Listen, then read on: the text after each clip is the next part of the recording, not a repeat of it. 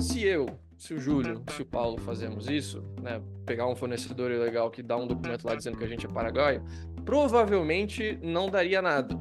Mas o Ronaldinho, cara, qualquer paraguaio, qualquer pessoa do mundo praticamente conhece o Ronaldinho e sabe que ele é brasileiro. Uhum. E sabe que ele não é nascido no Paraguai, ele não é paraguaio. Então eles bateram lá, viram o cara crachá, cara, isso aqui é um documento falsificado, meteram ele na cadeia, e aí ele ficou lá um tempo na cadeia, ganhou um leitão no torneio de futebol da cadeia, foi rolês aleatórios do Ronaldinho aí. Este é o Tapa da Mão Invisível, podcast destinado àqueles que querem ouvir ideias que abalam sociedades e não são ditas na mídia tradicional. Bem-vindo, Paulo Fux. Bem-vindo, Júlio Santos. Então, hoje demos um giro pela América Latina.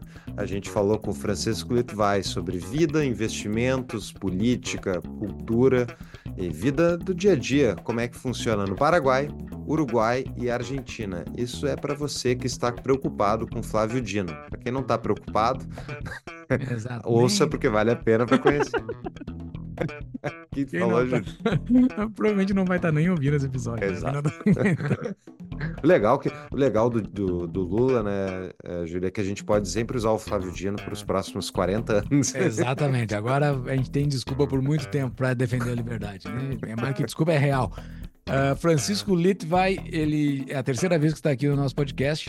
É cofundador da CETI, uma empresa de internacionalização. Aos 17 anos emigrou do Brasil e aos 21 virou nômade digital, já tendo estado em mais de 30 países em quatro continentes, sendo sete deles na América Latina. E se você está ouvindo o Tapa e tem uma empresa no Brasil ou quer abrir o seu negócio no Brasil, fale com a DBI Contabilidade, que atende o Tapa há muitos anos, que descomplica a sua vida junto ao Estado brasileiro. Eles têm 25 anos de experiência, mais de 300 clientes, sendo deles 30 clientes do Tapa. E vocês podem procurá-los no contato arroba dbicontabilidade.com.br ou no Instagram arroba dbicontabilidade. Se vocês vierem pelo Tapa, vão ganhar isenção pelos primeiros quatro meses até o primeiro pagamento, isenção de honorários para abertura da sua empresa e ainda por cima, vocês podem tirar dúvidas e falarem com eles sem compromisso, só procurando-os. Exatamente. E todos, todas as notas do episódio estarão lá no nosso site, tapadamainvisível.com.br. Eh, Lá na capa do site tem o, o link para o episódio. Entre lá no episódio e tá todos os links lá dentro.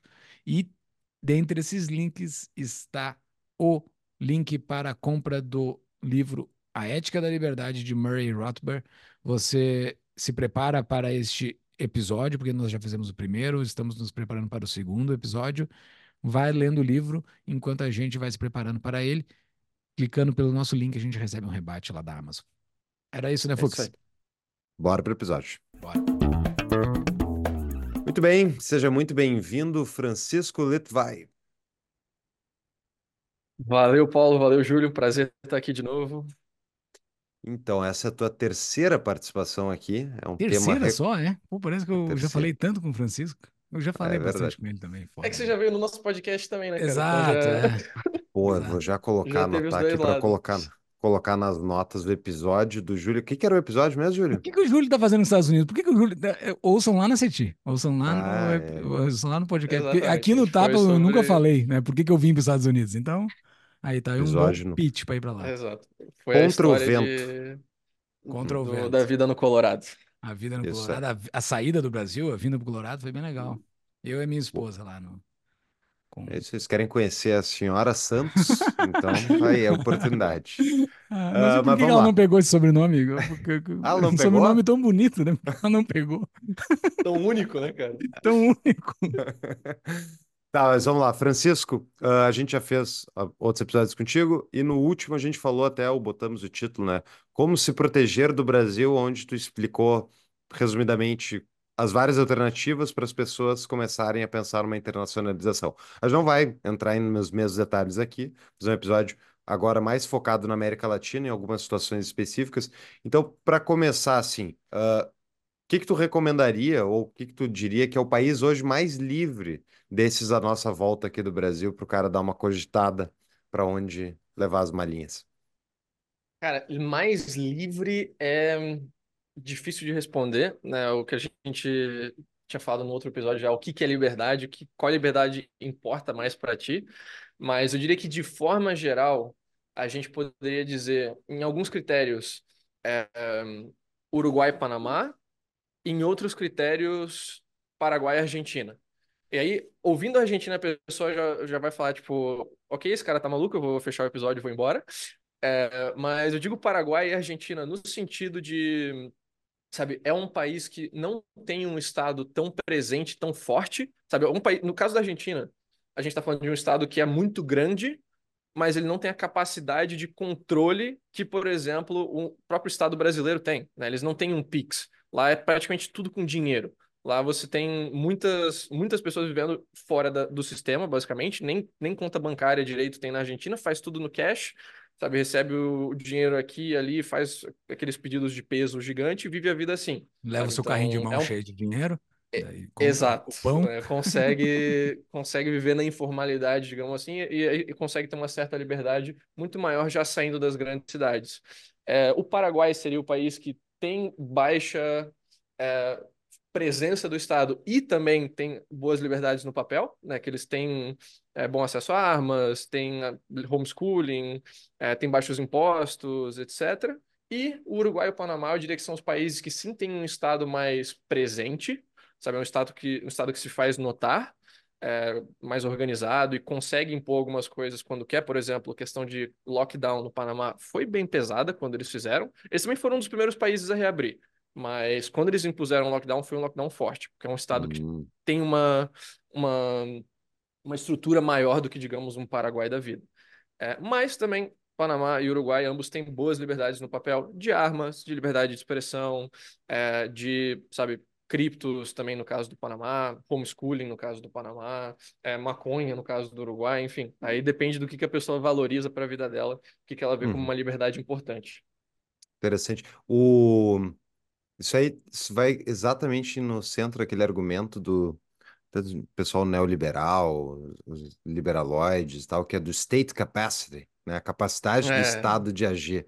né? Esse esse é a questão que importa. Não é se o Estado é grande ou pequeno, é se ele consegue executar o que eles planejam. E é muito interessante como acontece uma dicotomia ainda, onde a gente quer ainda, quem preza mais liberdade, digamos, no extremo do, espre- do espectro, preza um Estado que tenha baixa state capacity, baixa, baixa capacidade de atuação. Interessa o que está no papel, interessa que ele não consegue executar. É isso, Francisco?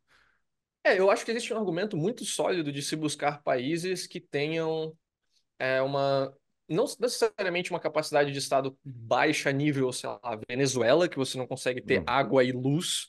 É, eu estava lá recentemente, inclusive, é exatamente isso. É, mas que você não tenha uma eficiência burocrática nível Alemanha, sabe? Esse tipo de coisa. Você tem alguns países que são, digamos, é, interessantes para libertários, tipo Singapura, tipo Emirados Árabes, que tem zero imposto, tem várias liberdades, mas ao mesmo tempo os estados são extremamente eficientes, e se eles quiserem fazer alguma coisa contra ti, você está completamente ferrado. Né? Uhum. São estados que, né, aquele clássico caso lá de, de Singapura, não pode mascar chiclete, é, ou, sabe, no caso dos, dos Emirados Árabes, cara, quando você entra no país, eles fazem uma biometria do seu olho. Sabe, se eles quiserem ou fazer alguma coisa contra você, eles têm tudo que eles precisam. É, eles são bem, inclusive, rápidos em botar o seu nome na lista internacional da Interpol se você fazer qualquer merda nos Emirados Árabes. Então, assim, é, temos estados que são interessantes para libertários e têm capacidade alta de execução, e a gente tem países que são interessantes e têm capacidade baixa de execução, e eu, pessoalmente, costumo preferir a segunda categoria. O, Uhum. O nosso cliente médio brasileiro, eu acho que geralmente assim, a pessoa que está mais começando nesse mundo de internacionalização, como ele tem um asco tão grande da falta de segurança do Brasil, da falta de infraestrutura, etc., muitas vezes ele busca um país que seja mais organizado. né? Uhum. Ele não quer ir para um país que tem essa baixa capacidade administrativa. Eu tô numa situação meio que inversa porque eu morei cinco anos na Áustria. E lá é assim, tudo é regrado, tudo é interação com, com o Estado e eu já com saco cheio. É, então, assim, depende, geralmente, quando você vê um imigrante canadense, ele tá indo para um país tipo México. Ele tá indo para um Hum. país, sabe, Costa Rica, etc., porque ele já não quer essa capacidade tão grande na vida dele. Isso, isso eu vejo no, eu vejo no Twitter, tem uns caras, tem um cara que vem da Inglaterra e ele tá recomendando morar no Brasil. E, tipo, ele morando, tava morando no Paraguai por anos agora e tava recomendando vir pro Brasil. E eu fico olhando se esses gringos não fazem a menor ideia. Só que é, é muito diferente a interação de quem é residente e, dom- é, como é que se é? O cara que paga imposto, que é, é domiciliado, Uhum. que vai ter que pagar todas as contribuições. E daí vai, vai funcionar como se fosse, né, um indivíduo morando no país que nem um brasileiro, do que o cara que tá no, do exterior vindo aqui. É isso, né? Essa diferença. É, para quem tem renda e ativos no exterior, a tributação no Brasil ainda é muito mais amigável do que para pessoa que tem um emprego CLT. É, mas depende, Mas- esse cara que tu deu de exemplo aí, Fux, se a renda dele é Brasil, a renda dele é fora, né? Então, se o Não, a cara... renda dele é fora. É, Só que daí é outros 500, né? Porque assim, ele Uhum. consegue ter um padrão de... Porque a vida do rico no Brasil é, é muito boa, assim, não- tu, tu estar rico Depende do lugar, eu acho. É, depende do lugar, mas via de regra, o rico vive muito bem no Brasil. Tem acesso à saúde top, tem acesso a uma infraestrutura que tu consegue usar na tua, na tua atuação ali, tu não precisa frequentar uma favela, por Uhum. exemplo, né? Num lugar de Uhum. baixa Sim, sim. infraestrutura, né? Então, ah, a vida do rico do Brasil é muito boa. Pensa o cara recebendo em euros e gastando no Brasil, um baita vidão. Ah, te- teria certeza. sentido essa análise dele, né? É, e, e é uma questão assim, bem realmente qual que é o seu padrão social, porque eu diria que a vida da pessoa que ganha pouco é muito melhor na Europa do que no Brasil.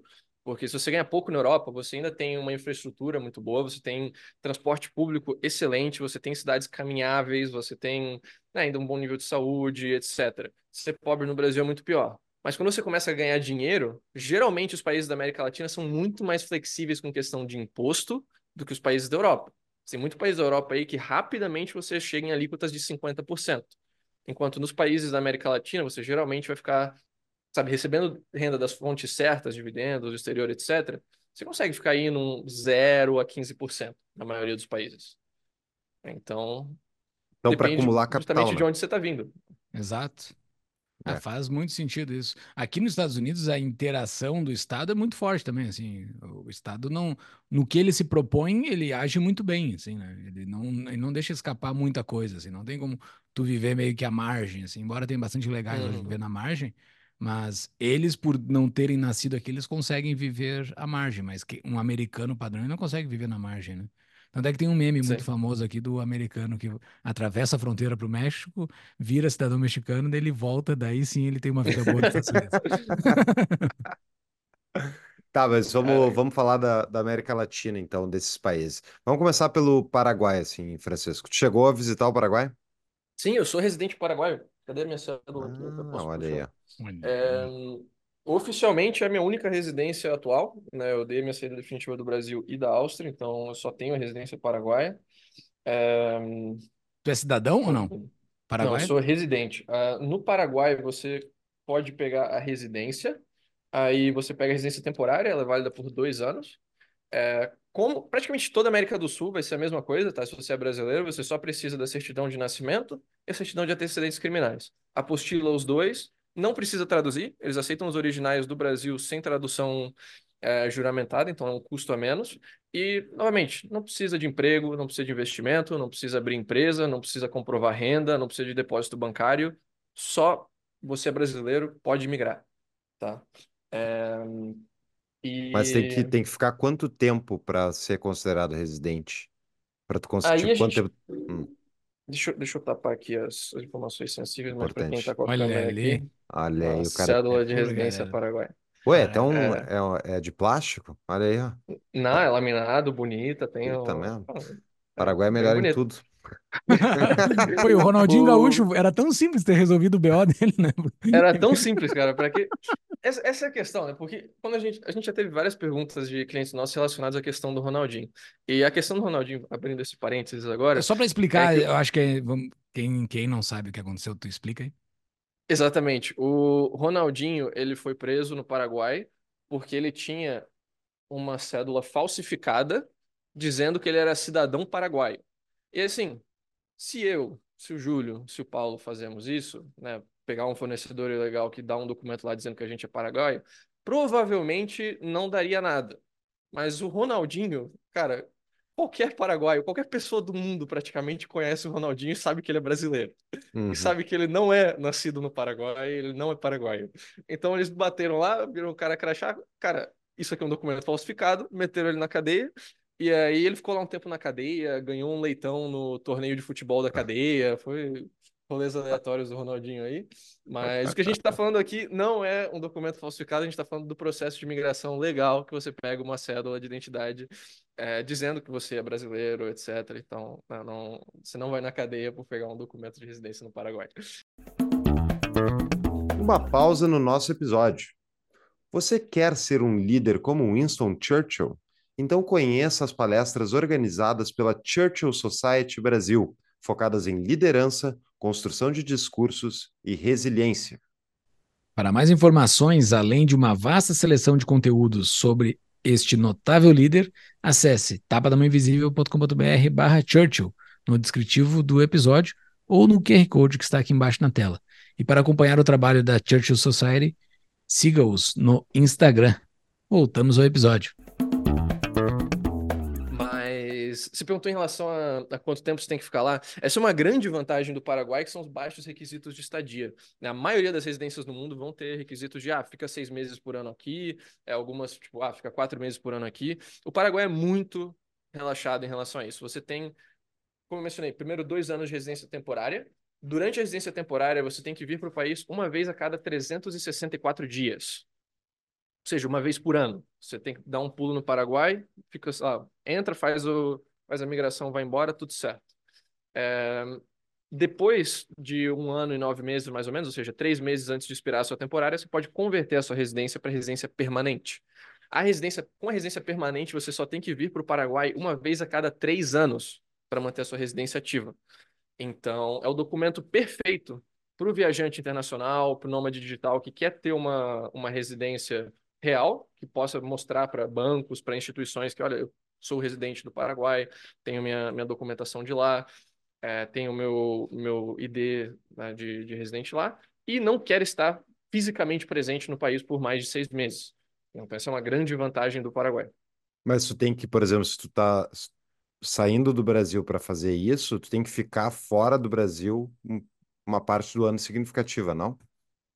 Sim, sim. É, aí a gente tem que separar as, os requisitos do lado do país que você vai migrar e do país que você vai sair. Né? Do país que você vai migrar, do Paraguai é isso. Você vai lá, faz o processo. Geralmente a gente consegue fazer todos os processos na imigração em um dia, mas a gente recomenda três dias úteis só por acaso, porque o Paraguai tem o costume de, sei lá, botar um feriado no meio do nada e. Ah, hoje vai ser feriado, e aí você não consegue na imigração. Uhum. É... Então a gente recomenda três dias úteis para fazer o processo no Paraguai, mas do lado do Brasil, as regras do Brasil continuam se aplicando. Né? Então, se você vai fazer saída definitiva do Brasil, você deve ficar fora do Brasil é, por pelo menos.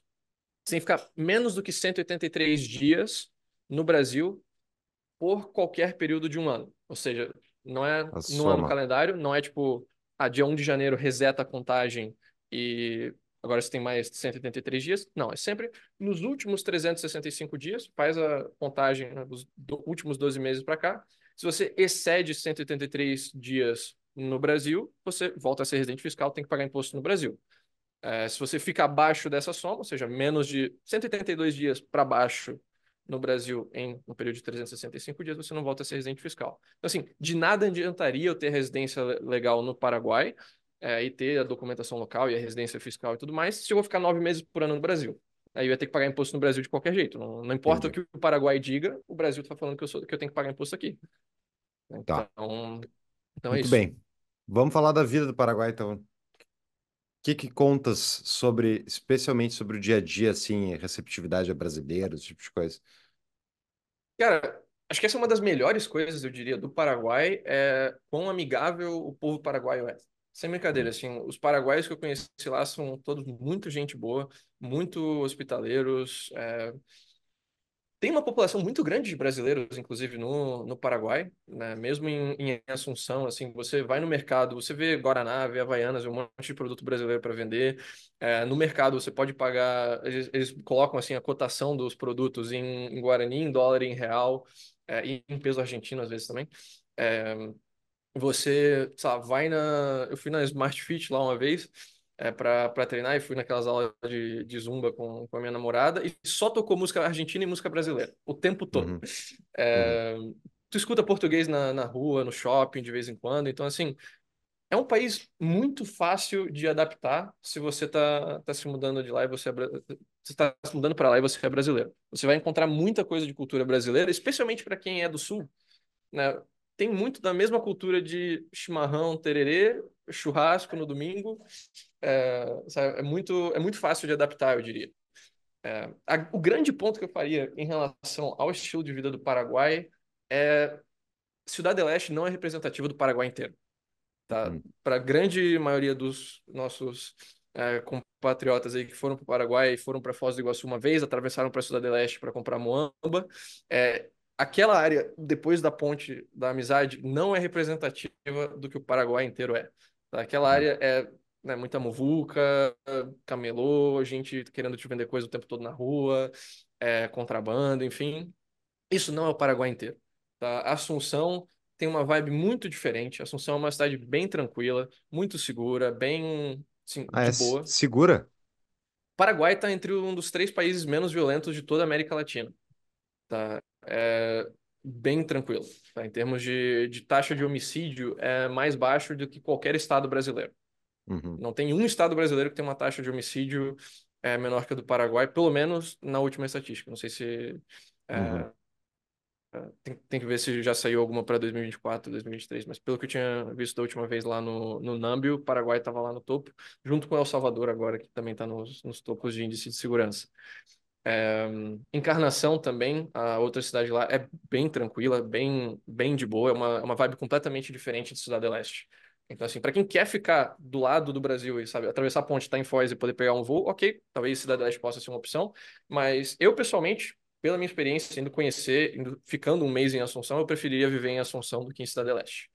É muito mais cidade e é muito mais tranquilo, sabe? Para quem quer trabalhar, para quem quer, sabe, focar na própria carreira, eu diria que Assunção é um lugar muito mais interessante. E o que que gira em torno da economia de Assunção? Uh, o que que é comércio ou chega a ter uma indústria, chega a ter tecnologia? O que que é para se trabalhar lá? Cara, eu não, eu não diria que o Paraguai é um lugar muito interessante para você ir trabalhar, ponto. Tá? Não é um lugar que você vai ter um nível salarial elevado, sabe? Para você é, ganhar muito como médico, ganhar muito como, como advogado e tudo mais. É, o Paraguai, ele, eu diria que é muito interessante. Primeiro, para quem trabalha remoto, de todas as maneiras, né, você tem completa isenção de, de imposto de renda sobre as rendas do exterior e sobre os ganhos de capital do exterior. Então, assim, para quem investe internacionalmente é muito bom. Para quem quer é, investir no agronegócio, o agronegócio é um ramo muito grande do, do Paraguai, já tem muitos brasileiros investindo no agronegócio localmente. É, e para quem quer fazer abrir empresa, de forma geral. Um lugar muito interessante para quem quer abrir empresa, porque, primeiro, né, as leis trabalhistas são muito mais flexíveis, o salário médio também é, de forma geral, mais baixo do que no Brasil, então é barato de contratar pessoas e elas né, vão ter um nível salarial que é também condizente com o custo de vida delas, não é, é não é digamos, a hiperexploração chinesa, etc. É, e tem vários regimes, assim, tem um regime de maquilas para quem está trabalhando em indústria, para quem vai fazer operações, sabe, físicas, é, coisa de tipo call centers, etc, para quem quer, sabe, negócios contratando muita gente, e de forma geral, comércio. Tem muita, muitas empresas no ramo de, de comércio internacional é, que estão por lá. Eu tenho um amigo, inclusive, que tem uma loja lá de produtos brasileiros é, em Assunção e depois ele também vende coisas, lá, sabe, do Paraguai leva para o Brasil, enfim. Então tem muita gente que faz esse comércio entre fronteiras com o Brasil, com a Argentina. Então é, é um lugar muito interessante para empreender. Né? Do lado da empresa também é muito simples a questão tributária. É 10% de imposto e ponto. Você paga 10% sobre o lucro, você vai distribuir o, os dividendos da empresa para ti localmente, é mais 5% de imposto é, então, sabe, é, é um regime simples de entender. Não é 50 mil leis tributárias diferentes, não. É, tá aqui, tem um regime, dependendo do caso, você pode se aplicar no regime especial lá das maquilas, e é isso. Legal. E para a pessoa ir morar no Paraguai, caso uh, seja o plano, ela, uh, como é que é o dia a dia de custos? Porque os custos de uma família, via de regra, os maiores é com moradia, que vai ser aluguel ou a pessoa vai comprar uma casa e uhum. custo com saúde, se a saúde pública não for muito acessível, daí a pessoa vai ter algum plano de saúde. Como é que ocorre esses custos? Custo de vida no Paraguai, de forma geral, ele é mais barato do que a maioria das capitais brasileiras, tá? Então, sabe, comparando com São Paulo, comparando com, acho que mesmo Porto Alegre vai ser mais barato Assunção. É, custo de mercado e de, assim, gastos, assim, do dia a dia são mais baratos de forma geral. Você consegue comprar muita carne. Quando, quando eu fiquei no Paraguai, a gente foi lá naqueles mercados grandes e comprou, tipo, 15 quilos de carne pro, pra gente cozinhar pra gente lá o mês todo. Foi, nossa, todo dia só carne boa. Para quem gosta de Uhum. carne, é um destino muito bom. É, a nível de, de moradia, é, você sim consegue muitas moradias é, baratas para alugar, mas nas melhores zonas de Assunção, que é onde eu recomendaria que quem puder fique, né, Via Morra, Recoleta, Burucujá, Icuaçate, enfim, é, aquelas áreas ali, geralmente mais próximas do Shopping Del Sol, é, o aluguel já fica mais caro, tá? Não é tão, tão barato não, porque você tem uma demanda cada vez maior de pessoas internacionais, né? Alemães, australianos, canadenses, brasileiros, argentinos, enfim, que estão se mudando para lá. Então, sabe, não tem, não é uma cidade que tem tanto prédio, mas tem uma demanda crescente. Então, o aluguel e os imóveis, de forma geral, ali, não são tão baratos. Se você quiser comprar em uma região, assim, não top, vai ser mais barato. Você tem, tipo, apartamentos para comprar perto das universidades, é, por, tipo, 30 mil dólares, 40 mil dólares. Mas se você quiser nas melhores zonas, vai ter um preço por metro quadrado é, semelhante até em alguns bairros de Buenos Aires. E Buenos Aires é muito mais cidade do que, do que Assunção, né? mesmo Assunção sendo bem interessante. É, então, esse é um ponto. É a questão de saúde. De forma geral, os planos de saúde não são tão, tão caros. Tá? E em termos de saúde lá, as consultas médicas são bem baratas. Você consegue pegar uma consulta com um bom profissional a um preço bem acessível. Acho que quando a gente foi lá fazer para é, uma consulta de, de ginecologia no, num hospital privado, foi tipo 80 dólares, alguma coisa assim. E sabe, você tem um, um bom acesso. É, mas para quando as pessoas querem fazer um, sabe, uma cirurgia de alta complexidade, coisa assim, geralmente eles voltam para o Brasil sabe, Uhum. para fazer em São Paulo, fazer no Rio de Janeiro e tudo mais. Então, né, pode fazer sentido você até manter uma Unimed, manter algum plano de saúde privado no Brasil, fazer as coisas cotidianas no Paraguai e coisas de alta complexidade. É, o Brasil tem instalações de maior, né, maior nível, eu diria, do que o, o Paraguai. É, fora isso, carro é muito barato, não tem tanta, tanto Vocês imposto de são os importação. nossos? É. É. IPVA é muito barato, o IPTU também é mais, mais barato, assim, toda a questão de impostos de forma geral e sabe, bens de consumo são muito mais acessíveis no, no Paraguai. né? Comprar um iPhone, enfim, eletrônicos, tudo isso tem um custo de vida mais barato. O grande custo, eu diria, do Paraguai é aluguel, imóveis nas melhores zonas. Esse é um, um custo que eu diria que é um pouco mais elevado. É esse sempre o maior custo de, de morar num lugar bom. É- Vai ser sempre esse. Ativos escassos, verdadeiramente escassos, são mais caros. Ontem eu tava O- fazendo a conversão do. Desculpa, Fux. Não, Tava não, fazendo a conversão do preço do leite daqui do Brasil, daqui dos Estados Unidos com o do Brasil. O, o litro do leite é exatamente o mesmo preço, entendeu? As coisas cotidianas, Uhum. assim, acaba. Ah, uma mais, outra menos, mas acaba sendo a mesma coisa. O grande preço, pelo menos que eu percebo, é aluguel, é a moradia, assim. Tanto é que foi a diferença de Porto Alegre para Brasília. Quando eu me mudei para Brasília, a diferença foi isso. Muda um pouquinho no mercado, não muda muita coisa. Hum. Só tu vai morar no Japão da vida, que daí é completamente isolado do mundo, que ele importa tudo. Daí Você sim, o mercado vai ser caro. Mas no Ocidente eu acho que não. Uma pausa na nossa programação. O segredo da riqueza é o acúmulo de capital. E o Brasil não parece interessado em te permitir fazer isso facilmente. Então, se você já ganha ou quer receber em dólar, se tem interesse em proteger o seu patrimônio dos políticos brasileiros e quer pagar menos impostos, tudo isso de forma 100% legal, Então planeje e execute a internacionalização sua e de sua família com a CETI, consultoria especializada em te proteger do risco Brasil. E conte com o desconto oficial do Tapa. Saiba mais em tapadamainvisível.com.br barra bandeiras ou acesse o QR Code que está aparecendo aqui na tela. Voltamos ao episódio. Eu estava dando uma olhada aqui no- nos indicadores econômicos do, do Paraguai. A economia deles eh, cresce 5%, depois vai a zero, depois cresce 5%, depois vai a zero. E é engraçado assim, bom, ele tem um crescimento médio maior do que o brasileiro, aparentemente. Inflação de 3,2% no último ano. bom comparado ao Brasil. E aparentemente os indicadores, o país está não está atolado que nem o Brasil na É, é um país que, se você pega praticamente todos os indicadores de IDH e esse tipo de coisa, ele tá atrás do Brasil ainda, mas ele Uhum. tá avançando mais rápido que o Brasil. É. Então, esse é um fator que para mim é cada vez mais relevante. Eu gosto de estar num lugar que eu vejo que as coisas estão crescendo. Que você vai ver que tem um monte de prédios novos subindo e que tem, sabe, novos restaurantes abrindo e gente indo nos restaurantes. Você vê que tem um, um sentimento de progresso ao seu redor. Acho que isso faz muita diferença quando você mesmo quer Exato. progredir nos seus negócios, no seu trabalho, você vê que, sabe, as coisas estão melhorando. Quando você está num Uhum. ambiente é, que, sabe, tá todo mundo ficando desempregado, você vê um monte de loja fechada, etc. Cara, esse um mês e meio que eu passei na Venezuela recentemente é, é muito deprimente. Você, você fica tipo, nossa, não existe esperança ao seu redor. É, enquanto tá num ambiente desse que talvez não esteja tão desenvolvido em todos, todas as métricas como o Brasil, mas você vê que tá indo na direção certa, é, acho que faz um bem psicológico. Eu acredito mesmo. Até porque num mercado estagnado, o pessoal fica se tapeando pelo cliente que, que existe já, né? Não existe a possibilidade de trazer novos, porque o mercado tá parado. E isso gera Uhum. disputa, piora e tal. Ah, Tudo, o tá, funcionário fica mais medíocre também, com medo de ser demitido, porque o cara. é, medíocre não, mas o cara fica mais ah, Cabreiro. sossegado ali. O cara não vai. É, cabreiro, cabreiro. Essa é a Sim, palavra. sim.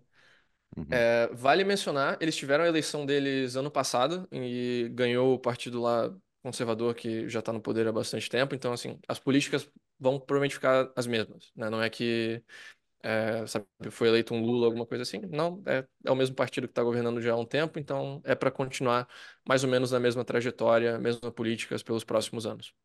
E tu falou, eles têm o Guarani, mas eles também estão dolarizados. Como é que funciona isso em termos de moeda? É, eles têm o Guarani, mas você tem um uso bem grande do dólar, tá? Você, primeiro, todas as principais contas bancárias lá são bimoeda, né? Você tem conta em Guarani em- e em dólar, você pode mandar e receber transações em dólar internacionalmente. É, nos caixas eletrônicos, não todos os caixas, mas tem vários caixas em que você pode sacar em dólar também. É, preços também são mostrados em dólar em vários lugares, você pode pagar em dólar em, em vários lugares. Então, assim, o Guarani é a moeda principal, com certeza, mas tem um nível de dolarização maior do que o Brasil, com certeza também. Muito bem, legal. Então, Paraguai, eu fiquei até interessado. A única vez que eu fui para o Paraguai, eu fui para uma cidade no sul lá do Paraguai, foi de carro, e foi uma cidade, tipo, a cidade mais pobre que eu já vi na minha vida, assim. Mas era uma cidade completamente aleatória, sem nada de relevância. Ah, e Uhum. eu fiquei muito impressionado, assim, mas eu nunca fui para conhecer nem Cidade do Leste. E eu fiquei interessado, assim, parece ter... tem coisa cultural para fazer em Assunção? Cara, essa, esse eu diria que é o princi- a principal desvantagem de Hum, Assunção, tá? É um país que é meio entediante. hum, Tem, eu tenho vários clientes que foram para Assunção e ficaram positivamente surpresos, gostaram do país e muitos, inclusive, estão ficando por lá até hoje, porque é um lugar muito tranquilo e você tem muitos bares, shoppings, restaurantes, cafés de boa qualidade. Mas, assim, é, eu, dando a minha experiência de, tipo, tava com, com namorada e tava buscando coisa pra fazer, é, museus, não tem muita coisa. É, o centro histórico, tu vê em um dia e é isso, não tem muito mais, mais coisa ali. É, os parques são, né? O Jardim Botânico é, né? Sabe? Se tu compara com Buenos Aires em termos de coisa para fazer durante o dia, se tu quer, ah, fim de semana, vamos, sabe, uhum. vamos ir para algum parque, vamos fazer alguma coisa. Buenos Aires é mil vezes a cidade que Assunção é nesse sentido. Mas Assunção, eu diria que é muito confortável, porque os restaurantes são muito. Você tem muitos restaurantes, cafés, bares e shoppings bons. Então, se você é mais aquela vida de. Pô, vou trabalhar durante a semana, vou pra academia, fim de semana vou fazer um churrasco com os amigos, ou vou sair para dar uma volta no shopping, ou vamos num restaurante legal. É mais isso. Mas, assim, atividades culturais de. Pô, ótimos museus e parques impressionantes, esse tipo de coisa, não é tanto a vibe do, do Paraguai. Mesmo também de, por exemplo, questões de natureza. Né? se tu pega Assunção, você não tem praia perto. O mais próximo que você vai ter é o Lago São Bernardino, que fica umas duas horas e pouco de distância, ou a Praia de Rio em Encarnação, que é seis horas de distância, mais ou menos. Hum, né? Então, não é assim de, uau, um lugar com grandes montanhas e cachoeiras e canyons e, sabe, hum. esse tipo de coisa que você consegue encontrar no próprio Brasil ou, sei lá, aqui na Colômbia. Então, é um pouco mais entediante, mas para quem quer uma vida mais tranquila, sem, sem muito estresse, sem muita apurrinhação, você encontra lá. Porque né, não é, sei lá, igual o Rio de Janeiro, que você tem 50 milhões de turistas indo para Assunção. Quase ninguém vai visitar Assunção. Então você vai Uhum. estar meio que no seu cantinho, ninguém te enche o saco, você não enche o saco de ninguém. É mais E tu vibe. consegue acumular capital, que parece ser a coisa mais interessante do Paraguai, então. É, com certeza. Ô, Legal. Fux, o que que tu foi fazer nessa, nessa cidadezinha no sul do Paraguai? Fiquei- era uma rave? O que que era? Fiquei... Curioso agora. Foi na missão fiz- jesuíta lá, pô. Não, capaz, eu tô É. brincando, não precisa responder nada. Não, eu só eu fiz uma, uma vez uma viagem que foi para Uruguai, ah, só- voltei para o Rio Grande do Sul, de, tudo de carro. Fui até Montevidéu, voltei pelo meio, daí eu fui até São Luís Gonzaga com um amigo. E de lá a gente foi para Argentina, e da Argentina a gente foi para o Paraguai, tipo, no mesmo dia e voltamos para São Luís. Então, tipo, ah, vamos para o Paraguai, vamos para Paraguai, pra conhecer, entendeu? Ah, E entendi. Foi mais ou menos Tirar da isso. lista de já visitei. Já avisei. É, mas não serviu assim. Agora eu fiquei com vontade de conhecer. Mas é, tu vê, né, a falta da esse negócio do aspecto cultural é impressiona porque eu estive recentemente em Buenos Aires e pá, Buenos Aires é espetacular, que Buenos a Aires é capital espetacular. é, é inacreditável. Eu até fiquei uma das coisas já falar da Argentina, não falar do final do episódio.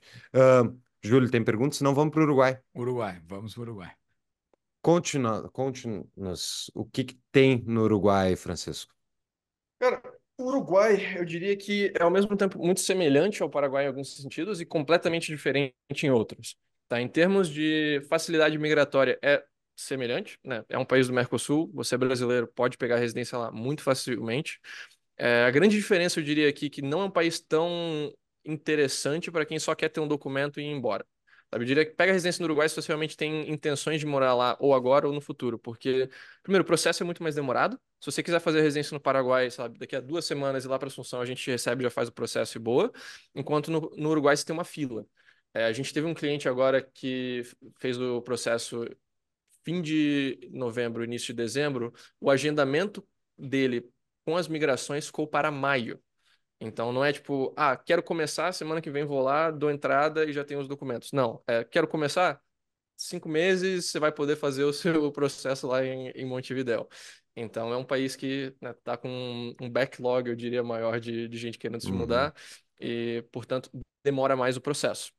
Também custa um pouco mais caro, é um pouco mais é, é um pouco mais chatinho de forma geral e você também não pode se ausentar por mais de 364 dias do país, uma vez que você tem a residência permanente. Então, né, para quem quer viajar a longo prazo, não quer ficar tanto no Uruguai, não é tão ideal. É, Mas se você quer morar lá, fantástico, você pode pegar residência de forma bem tranquila. É, a nível fiscal também é de forma semelhante, você consegue ter uma vida com zero impostos se a sua renda vem primariamente do exterior. É, então, é um, um bom paraíso fiscal para isso. É, também tem vários regimes fiscais interessantes para quem quer abrir empresas, tá? Se você quer abrir um, um MEI lá, né, um, é, eles chamam de SAS, Sociedade Anônima Simplificada, você tem um imposto sobre o seu faturamento bruto de 3,3% a 12%, até um limite de 500 mil dólares ao ano. Então, tipo, ah, pelos primeiros cento e poucos mil dólares você paga 3,3%, depois sobe lá para 6%, depois sobe para 9%, depois sobe para 12%. É, se você presta serviços de TI para o exterior, é isento completamente. Isso também é muito legal. Se você é um programador e trabalha para fora do Uruguai, você consegue ter carga zero. É, se você abre uma empresa nas zonas francas, então para exportação de produtos, de serviços, é, de né, qualquer coisa, basicamente, você também consegue ter zero imposto com uma empresa uruguaia. Então, assim, existem vários, várias maneiras em que é possível ter zero imposto no Uruguai ou com uma carga muito baixa. Então, isso também é muito interessante e, mais ou menos, semelhante ao Paraguai também, é um paraíso fiscal. É, Outra semelhança, proximidade do Brasil. Né? Também ambos você pega um voo em duas horas, três horas você já está no Brasil. Inclusive do Uruguai tem voo direto para Porto Alegre, é, para quem está ouvindo do, do Rio Grande do Sul. É, e eu diria que também tem a semelhança de ser uma cultura mais de churrasco e mate. Né? Para quem é, é do, é do Sul, tem, tem essa familiaridade já. E vinho. É, e aí eu diria que E vinho. Vinho. vinho. Vinho, é verdade. É, vinho não tem tanto. No Paraguai é mais Não, no Paraguai não, mas no Uruguai mas, tem, né? é. Mas aí eu diria que as semelhanças acabam por aí, porque fora isso, os países são muito diferentes.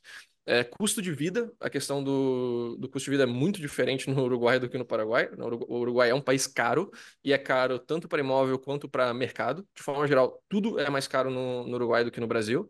Tá? Você não vai economizar nas suas despesas, você pode economizar nos impostos, mas no custo de vida certamente vai aumentar.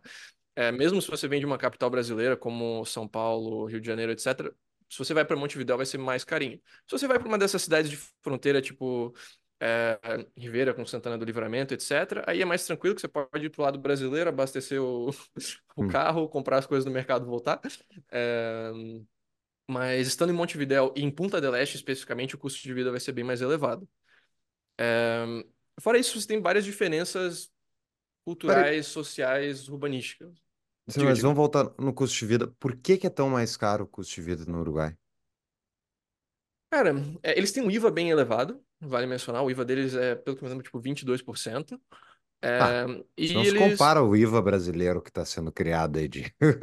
30 e poucos. Bom, é, é, bom, É, se tu tem Mas cartão lá, de crédito do Brasil, tu recebe o IVA de volta, né? Ah, é? É, né? É o IVA que volta, né?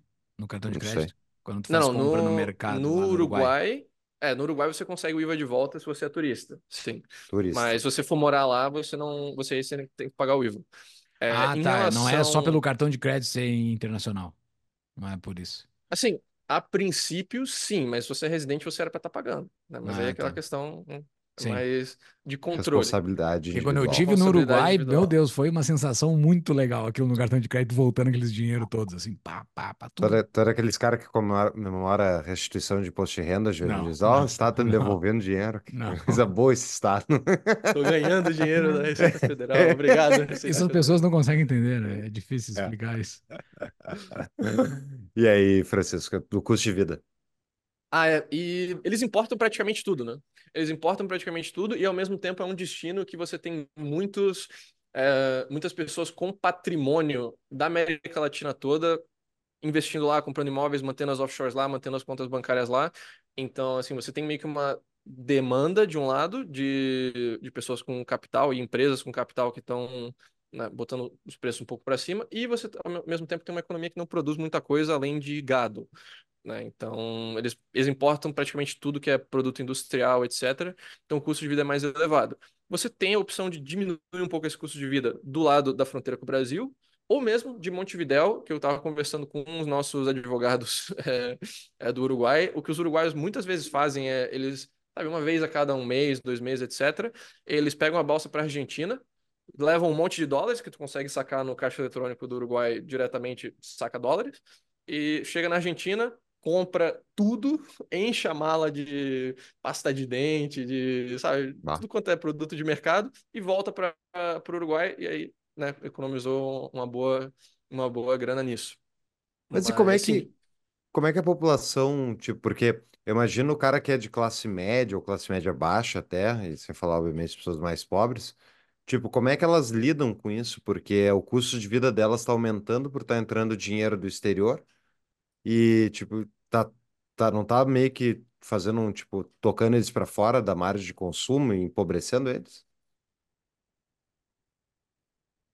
É, de certa forma, Tipo, sim. O, o hum. nível salarial do Uruguai médio é mais alto do que o do Brasil e da Argentina, você, você ganha Uhum. mais, mas, sim, o custo de vida lá é relativamente alto. Então, sabe, o pessoal que é classe média e tudo mais, ele não, não tá vivendo com grandes luxos.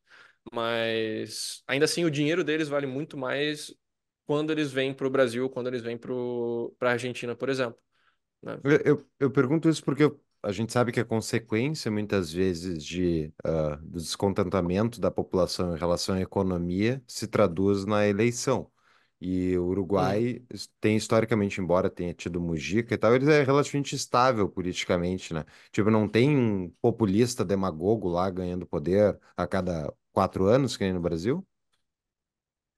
Mesmo a esquerda no Uruguai, eles costumam, costumam ser um pouco mais moderados, sabe? O, o Mujica, por exemplo, ele foi lá, é, legalizou. Eu acho que foi ele que legalizou o casamento gay, legalizou maconha, legalizou aborto, fez um monte de pautas de esquerda, mas ele não acabou, por exemplo, com o regime de zonas francas do, do Uruguai, não acabou com, com os benefícios fiscais que o, que o Uruguai tem. Assim, acho que ele, você tem um entendimento um pouco maior de que o Uruguai, sem incentivos fiscais, ele é uma várzea. Não, não tem muito motivo para você estar contratando e, e tendo gente no Uruguai se você vai ter que pagar o mesmo de imposto que no Brasil, é, ou na Argentina. Isso é muito interessante. Países pequenos que não têm justamente a capacidade de fazer produção de tudo, eles são muito mais necessários de serem livres comercialmente com o exterior, porque senão fica inviável a vida. Exato. E, é, e olhando aqui o índice de liberdade econômica uh, da Heritage Foundation, vou botar no, nos links do episódio, fiz o comparativo Panamá, Brasil, Paraguai e Uruguai. O Panamá, a nota geral. O Uruguai é a nota mais elevada, achava que seria até o, o Panamá. 70, isso é sobre 100. Uh, o segundo é o Panamá com 63,8. O terceiro é o Paraguai com 61 e o Brasilzão 53,5. Inclusive, dos quatro aqui, o único que está entre os uh, majoritariamente não livres está o Brasil. Então, tu vê como tem um efeito nisso mesmo. Da, E o Brasil é o quarto? Não, Sim. tem... É o quarto? É o quarto? último. Quarto entre esses quatro. Se você É o pega a quarto entre esses em geral, quatro, ele tá não é- bem mais para baixo. Ah, é. tá, ok. Tem outros Você pega- países na frente. Você pega qualquer índice de América Latina, pega índice de, sabe, qualidade de vida, índice, lá, IDH, renda per capita, praticamente tudo. Você vai ver três países no topo da, da América Latina: Chile, Uruguai e Panamá. Costa Rica em quarto, geralmente. Então você vai estar aí nessa, nessa linha é, para a maioria das coisas. Claro, você tem algumas exceções. A Argentina, por exemplo, tem um IDH também bem alto. É, você tem um, um outro país aí que tem um nível de inflação menor, mas assim, você pega o, o agregado dos índices, no topo é Chile, Uruguai, Panamá é, e, e Costa Rica. Em torno do que que gira a economia uruguaia? Porque tu falaste que é muito gado, né? O que eles fazem é vender gado e comprar as coisas todas. Mas aquelas pessoas que estão todas em Montevidéu, elas não estão trabalhando no gado, porque a, a população eh, do Uruguai é muito concentrada em Montevidéu, né? Eu acho que é mais de 50% É tipo da população. 50% da população. É, muito né? grande. E o resto tá em, em, em Punta e Colônia, né? Daí fica. Sim. O resto É, aí país é, é mais vazio. né? turismo, né? Punta del Este e Colônia é mais turismo. Do lado do, de Montevidéu, você sim tem muitas empresas é, multinacionais que têm as suas sedes e têm escritórios grandes no, no Uruguai. Tá? A Zona América, por exemplo, é uma das maiores zonas francas da América Latina e ela está localizada é, ali por Montevidéu e emprega, sei lá, duas mil pessoas mínimo. É, Ah, emprega então- aquele povo que tá ali em Montevidéu. Cara, é, então você tem várias indústrias de serviços e prestação de Uhum. serviço internacional e, se não me engano, o Mercado Livre, por exemplo, mudou a sede deles da Argentina para o Uruguai. É, se não foi o Mercado Livre, foi uma outra grande multinacional argentina. Você tem muitos, muitas multinacionais é, latino-americanas mudando as suas sedes dos seus países para o Uruguai. Então É. tem, tem um nível de emprego aí também. Legal, isso é basicamente onde eles estão lá. O que que faz as pessoas de em Montevidéu? Elas operam as offshores do resto da América Latina. Esse é o objetivo deles. Offshores e bancos. né? É, teve uma empresa que eu trabalhei uma vez que tinha uma filial no Uruguai, eu fui lá, visitei, e as pessoas que estavam lá trabalham na burocracia da empresa que tá lá, assim, trabalham na burocracia. Os uruguaios que estavam lá, todos que eu conheci eram na burocracia, não era na operação da empresa, porque a operação da empresa era feita por brasileiros. Bizarro isso, cara, bizarro. Sim. Eu até estava vendo aqui no índice de, de liberdade econômica, tem no de propria- direito de propriedade, algo que a gente fala muito aqui, né, Júlio? 84,3 a do Uruguai. Inclusive, deu um pulo aí de 2021 para 23, saiu de 70 para 84.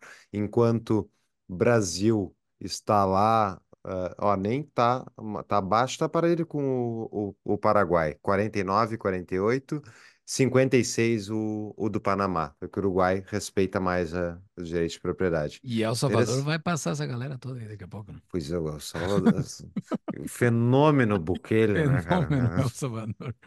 Também a gente não vai falar de El Salvador hoje. Ah, hoje Cara, não. no ah, Uruguai, então, a situação do brasileiro que quer se mudar para lá, ah, na parte da. Eu te perguntei naquela hora sobre aluguel e saúde do Paraguai. Sobre o Uruguai, já respondeu sobre aluguel. E sobre saúde. O cara tem direito à saúde pública, porque eles têm. Eles, o welfare state deles lá é mais, é mais consolidado, né? No, no Uruguai. É, ele. Se você vai estar trabalhando como empregado, você já vai estar pagando Seguridade Social, e mesmo que você abra uma SAS, é, que é aquela microempresa que a gente está falando, você tem que se pagar um salário como diretor, e nisso você vai pagar Seguridade Social. Então você vai ter acesso à parte de Seguridade Social pública. Você também, né, pode acessar a parte privada, mas de forma geral. Tá, mas o Seguridade do- Social é saúde ou é só aposentadoria? É saúde, aposentadoria e seguro-desemprego, pelo que eu me, pelo que eu me lembro. Mas, né, aposentadoria também não é. né, tem que contribuir, leva, leva o seu tempo. Mas, sim, do lado público do, do Uruguai, é, eu não tenho muita experiência, sabe, pessoalmente com isso. Nunca cheguei a ter que utilizar o sistema de saúde do, do Uruguai, mas de forma geral, é, também está entre os de, de maior qualidade da, da América Latina, assim, para coisas básicas, mas mesmo para coisas, é, assim, de cirurgias grandes e tudo mais, eu também ouço que custo-benefício Brasil é, ou Argentina ainda são, são muito bons. Então, sabe, pode fazer sentido para, sabe, uma cirurgia grande no privado fazer isso no, no Brasil mesmo. Mas É, o Brasil é um saúde. bom destino para turismo médico, cara. S- Sem Exato. brincadeira, é um, um destino de turismo médico grande a nível mundial. Os brasileiros aqui dos Estados Unidos, bem-sucedidos que eu já conheci, vão no Brasil para fazer as coisas mais complexas de medicina ainda, mesmo tendo, estando bem-sucedido aqui nos Estados Unidos, porque o Brasil é muito barato a medicina, a privada, né? Comparada com Uhum. dos Estados Unidos. Mas, ah, tá, mas no Uruguai, então, ah, tem um sistema governamental. ah, assim, tu não paga para, tipo, um SUS. Tem um SUS, tu chega no hospital e tu é atendido? Ou- Cara, eu tinha visto em relação a isso, mas agora eu não me lembro de cabeça. tá, ok, É, ok, eu teria beleza. que, teria que pesquisar. Eu sei que eles têm um sistema público, mas eu não lembro se tem que pagar uma, tipo, um seguro obrigatório ou se Uhum. é full acesso. É, teria que, teria que confirmar. É. Isso é uma tomada de decisão importante para tu te mudar, né? Saber como é que é a saúde do lugar, assim, como tu acessa a saúde do lugar, né? Pô, te dá uma dor de barriga, tu vai fazer o quê, né? O, o, o, o que acontece? Ah, interessante. Eu, eu tô olhando aqui a crescimento anual do Uruguai, nos últimos 10 anos, está meio estagnada a economia, ela cresce de vez em quando, depois cai, tá volta ali do 0% também. Tem anos bons, anos ruins, que nem- parece bem que até é o do Brasil isso aqui. Ah, interessante, né? Porque recebendo todo esse capital, por que que será que eles não crescem? Tipo, por que que o país não se tempo, desenvolve? É, eles, eles não têm uma taxa de crescimento tão grande, mas se você pega o nível de renda média, eles já estão muito acima de, da maior parte dos países da América Latina. né? Então, ao mesmo tempo, você pega, por exemplo, um, um país tipo, sabe, Suíça, é, os países que estão relativamente melhores, eles já não têm tanto para onde ir, né? Então, acho que esse é um, esse é um fator também, mas eu acho que um outro um fator grande é que o, o Uruguai tem um, um estado de bem-estar social bem grande né? Você, se você é estrangeiro, se tem renda de fora, etc., é, você praticamente não vai pagar imposto tudo mais. Mas, sabe, se você é um empregado local, sim tem contribuições de seguridade sociais bem elevadas, é, e né, o pessoal tem que pagar o imposto para para sustentar esses, esses sistemas todos. Então, né, também é um peso que, que tem na economia. Pausa na nossa programação. Você, empresário, precisa de um parceiro para tomar de decisões financeiras de sua empresa? Eu, o Júlio, aqui do Tapa, estou disponível para trabalhar com você para suas tomadas de decisões. Possibilito que você foque no seu negócio enquanto a minha empresa, a Executivo Financeiro, foca no seu financeiro estratégico, utilizando das melhores práticas de mercado e com decisões baseadas em fatos e realidades da sua empresa. Envie um e-mail diretamente para mim em julio@executivofinanceiro.com.br ou acesse esse QR Code que está aparecendo aqui embaixo e vamos marcar uma conversa de uma hora para que você entenda a minha metodologia de trabalho e para que eu possa entender a realidade da sua empresa. Voltamos ao episódio. O- uma coisa que, assim, vale mencionar é que dos nossos, é, dos nossos clientes tudo mais que, que buscam um, um país para estudar a nível de universidade, tem bastante demanda ali, tá? O Paraguai está recebendo muito brasileiro para estudar nas universidades lá, é, por exemplo, medicina e tudo mais, porque as universidades privadas lá são bem acessíveis e para você conseguir entrar é muito mais tranquilo que- do que numa universidade brasileira. Então tem uma demanda bem grande de estudantes brasileiros no Paraguai e eu só vejo essa demanda aumentando agora que a Argentina vai começar a cobrar pelas universidades dela né, que antes era completamente de graça estudar na Argentina, o Milei já está tirando essa mamata, então eu prevejo né, redistribuição dessa demanda antiga de Argentina universitária, indo mais para o Paraguai e Bolívia também, onde também já tem muitos estudantes brasileiros. Muito bem, muito bem. Bom, e última parte do Uruguai, ah, culturalmente, assim, tem, a gente sabe tem coisas para fazer, mas como é que é, especialmente Montevidéu ali? Cara, eu gostei muito de Montevidéu, é a primeira vez que eu fui, mas a segunda vez que eu fui, e eu fui depois junto para Buenos Aires, eu fiquei tipo, É, é, é difícil comparar uma cidade a, a Buenos Aires. Mas assim, Uhum. Montevidéu é uma cidade que hum, tem uma vibe muito europeia, né, em vários sentidos. Comparado com Assunção, é bem diferente o urbanismo da cidade mesmo. né? Você tem muito mais arquitetura histórica, é, museus bonitos, teatros, é, a Rambla, que é o, calçadão ali beira-mar, que vai pela cidade inteira, é muito bonito. Vários parques e parques bonitos também é, feirinhas de, de fim de semana, tudo mais. Então, assim, é, é uma cidade que, urbanisticamente, eu diria que é muito agradável, sabe? É bem caminhável, é bem. É, é bem cheia de vida, eu diria, sabe, no, nas ruas no fim de semana. Você vê o pessoal ali tomando seu mate, fazendo piquenique, pegando uma bike, dando uma volta, jogando vôlei na praia. né? Não tem praia muito bonita em Montevidéu, as praias são meio é, né? É, que ainda tem bastante água de rio, mas sabe, o pessoal joga vôlei, o pessoal leva o cachorro para caminhar. Você vê essa vida nas ruas que você não vê tanto em Assunção, porque Assunção é uma cidade que é muito mais voltada para carros, de forma geral, sabe? Não é tão caminhável. Você tem umas duas, três zonas de, de Assunção que são um pouco mais caminháveis, mas de forma geral, é um país mais você pega o carro, vai para o lugar, chega de carro, deixa o carro, né? Mais, mais Uhum. disso. É, então, nesse sentido, eu diria que, que Montevidéu é muito, muito agradável. Você tem sim mais atividades culturais, só a questão também de, de preço, né, de custo-benefício. É, é bem mais caro do que Buenos Aires e oferece menos do que Buenos Aires. Então, assim, a nível de, de atrações culturais na América Latina é muito difícil de comparar, especialmente quando você está bem ali do lado. Uhum. Mas certamente é, um, é uma melhora, eu diria, em relação a muitas das cidades brasileiras em termos de né, atrações culturais de dia. De noite, de vida noturna, não é o lugar, tá? Não é o lugar que você vai ter as melhores festas, as melhores baladas, etc. Montevidéu é uma cidade um pouco mais pacata e tem uma população em média mais velha também, sabe? Não, não é. Se você busca vida noturna, eu diria que é melhor você fica no Brasil, vai para Argentina, vai para Colômbia, alguma coisa assim, é, do que do que buscar isso no Uruguai. Melhor do Brasil, né, Júlia? Que eu te falei há mil Exato. anos A atrás. dica do Melhor Fux. coisa do Brasil. Quando eu voltei para o Brasil em 2016, que eu morei aqui, voltei para o Brasil, o Fux falou: Júlio, o que, que tu quer aqui no Brasil? O Brasil é um lugar para quem gosta de putaria, não é um lugar para ti. Foi essas palavras, tá? YouTube. Foi um Nunca diálogo entre isso. dois amigos.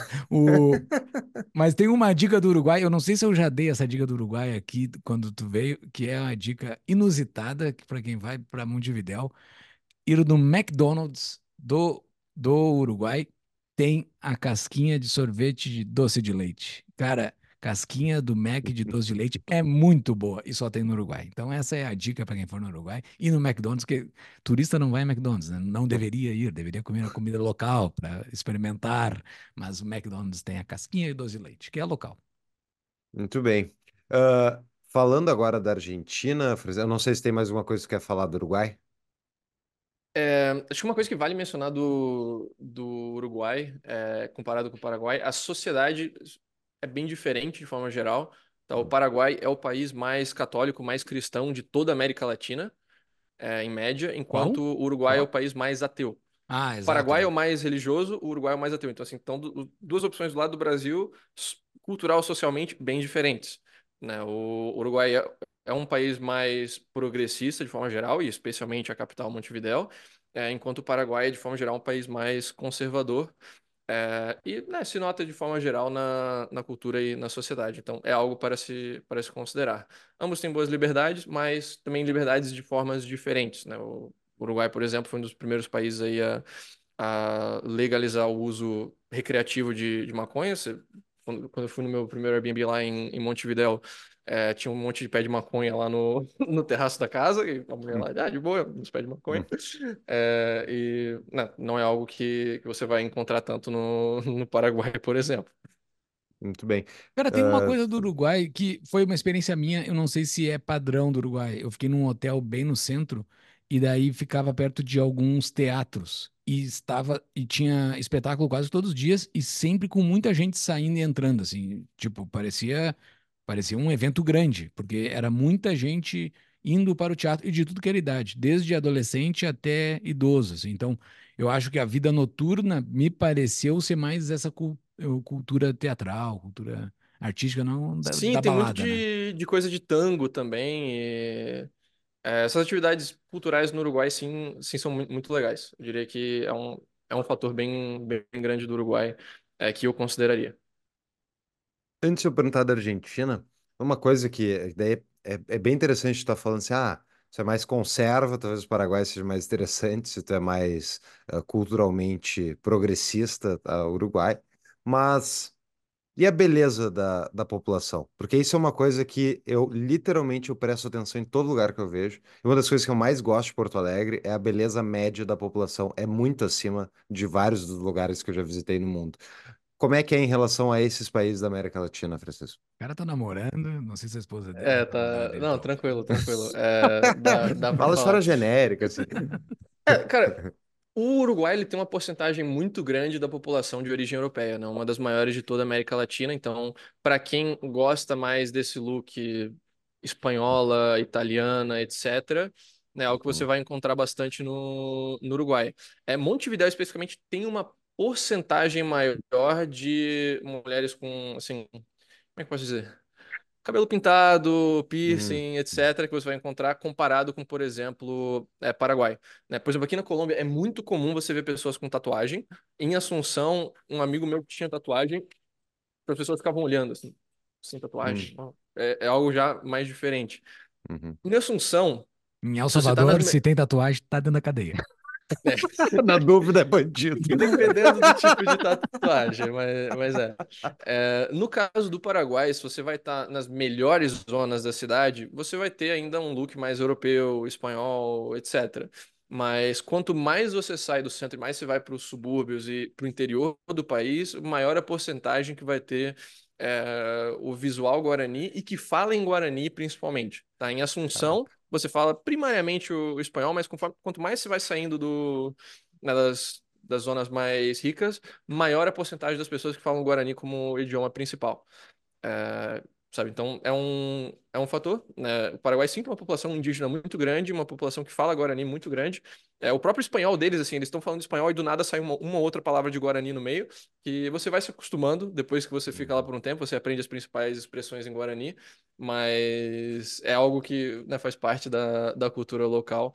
É, inclusive, é um idioma que eu acho bem, bem interessante, bem bonito, e você pega várias palavras que também têm a mesma origem no português. Né? Por Hum. exemplo, burucujá é maracujá. É, sabe, você, vai pegando várias Hum. dessas palavras que, ah, Hum. ok, essa é a origem do Guarani, que agora é uma palavra em português. Então, é Legal. culturalmente interessante. Muito bem. E a Argentina, ah, até imaginamos, ah, que você estava comentando antes da gravação, que não, não ainda não é o lugar que as, as pessoas estão curiosas a respeito da Argentina junto com vocês, mas não estão ainda migrando para lá, né? Até porque, convenhamos, o governo Milei recém começou. Mas o- qual é a tua, a tua visão da Argentina? Vamos falar, inclusive, tu teve agora recentemente na Argentina também, não teve? É quase dois meses. Sim. E tu ficou É em um, Buenos um Aires mês e só? meio. Em Buenos Aires só, não tive a chance de visitar outras cidades. Eu dei uma volta ali por fora para Tigre e tudo mais. É 100% recomendado, mas não, não cheguei a visitar outras cidades além de, de Buenos Aires. Então, cara, Buenos Aires tem uma qualidade de vida assombrosa, eu diria. Você consegue viver com, sabe, a vida das melhores capitais europeias a um preço de América Latina, né? Vamos ver quanto tempo isso vai durar. Se o Milei Hum. conseguir melhorar a economia, vai ficar mais caro, né? A média, é, a média histórica da Argentina não é de ser o país mais barato da, da América Latina, muito pelo contrário, né? Antigamente era um país mais, mais caro. É, então, se a economia voltar a melhorar, vai aumentar o preço também, né? Então, é algo a se, se considerar, mas a qualidade de vida que você tem na- em Buenos Aires meio que compensa isso. É, a questão de, de assim, escolher a Argentina ou não, a gente já tem clientes que estão se mudando para a Argentina, mas não são tanto brasileiros. É, a Hum. gente está atendendo mais é, russos, ucranianos, alemães até que estão indo para a Argentina pela questão do turismo de nascimento, que a Argentina é um dos poucos países em que você pode dar a luz lá, o seu filho imediatamente ganha a cidadania argentina, e aí os pais podem aplicar para a cidadania imediatamente.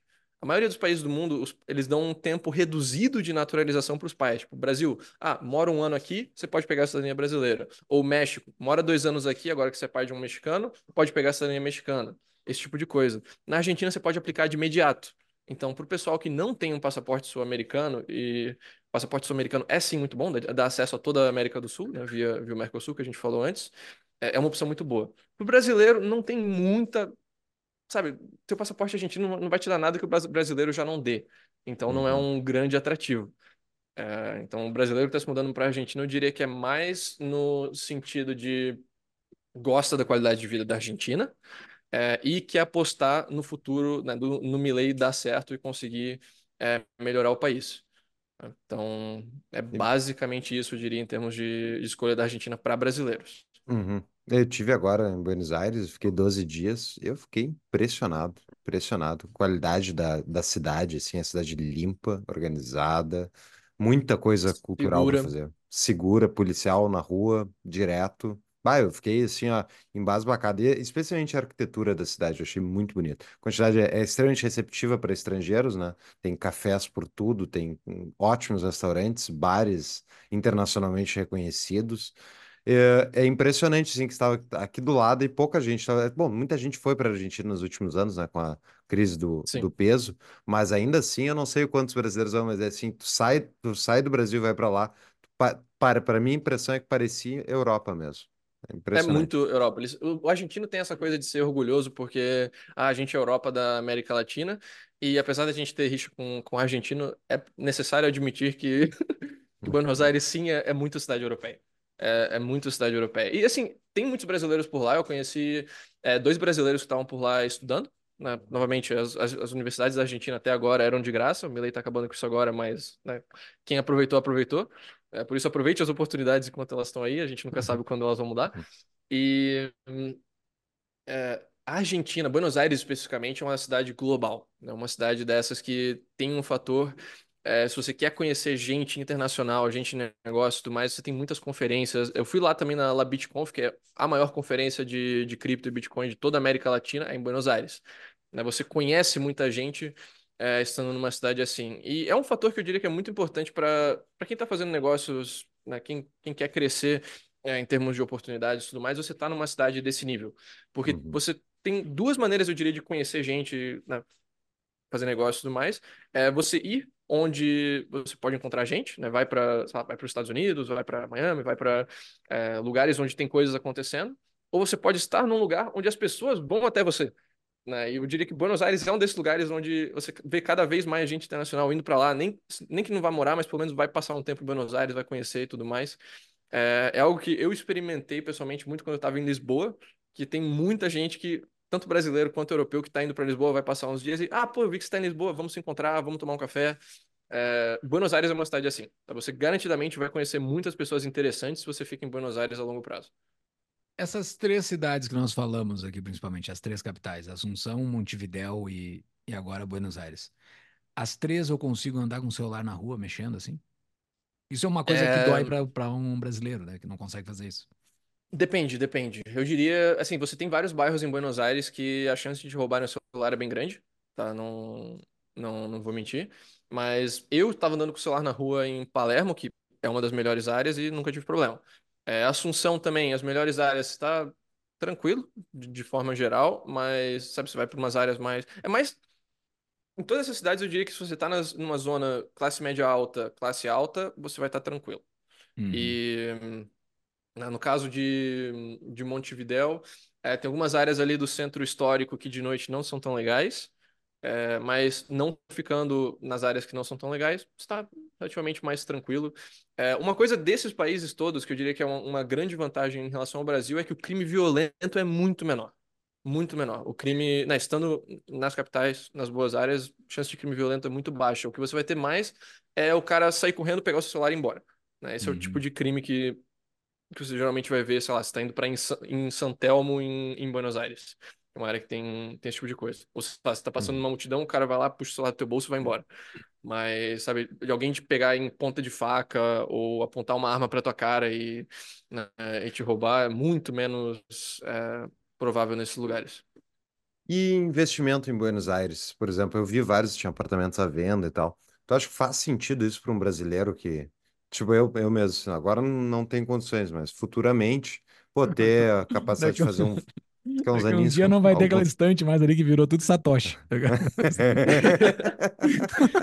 Já converteu tudo para Bitcoin. Que- Tá falando desse fundo verde aqui? Não é, tá. Mas vamos lá. ah, tipo, faz sentido isso? Teus, tem clientes teus que fazem esse tipo de coisa, de comprar imóvel em países que eles não residem para ter um- uma residência ah, externa, para um país que o cara quer visitar com frequência? Sim, é, isso é o que a gente também tem, tem cobertura, tá? Nos todos os principais países que a gente faz. É, em termos de Buenos Aires especificamente, eu estava conversando com um amigo meu que mora lá a longo prazo e, assim, pelo que me passou, o, o, o bottom desse ciclo foi o pré-eleição. tá? Da, da Argentina agora foi o mais baixo, assim, com a eleição do meio, os preços já deram uma, uma subida em termos de compra de, de imóveis. É, e a, a expectativa é dando certo, vai continuar subindo. Então, assim, se você quer comprar daqui a 4, 5 anos, se o Milley tiver feito Uhum. o trabalho dele, já não vai ser uma oportunidade tão boa. né? O Uhum. Buenos Aires, sim, tá em, tem um desconto se você comparar com outras cidades globais do mesmo, do mesmo calibre. né? O o metro quadrado é mais, mais baixo, mas a média histórica é que não fique assim. né? Então, é um tipo de coisa.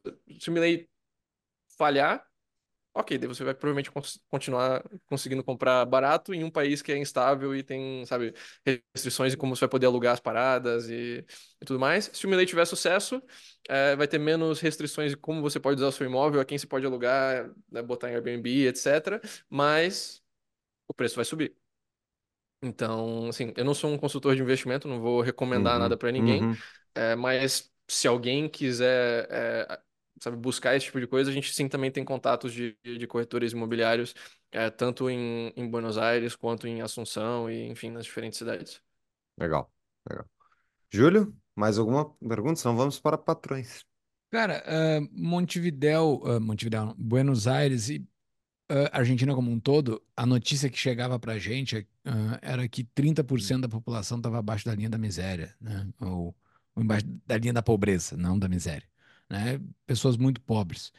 E isso gerou bolsões de pobreza, assim, tem favelas, porque eu, eu fui em 2010 em Buenos Aires, ah, eu não vi nada disso, assim, pelo menos o caminho entre Buenos Aires e o aeroporto, que é bem longe ali, não consegui ver nada, não bolsão de miséria como no Brasil, tinha bairros simples, mas não bolsão de miséria.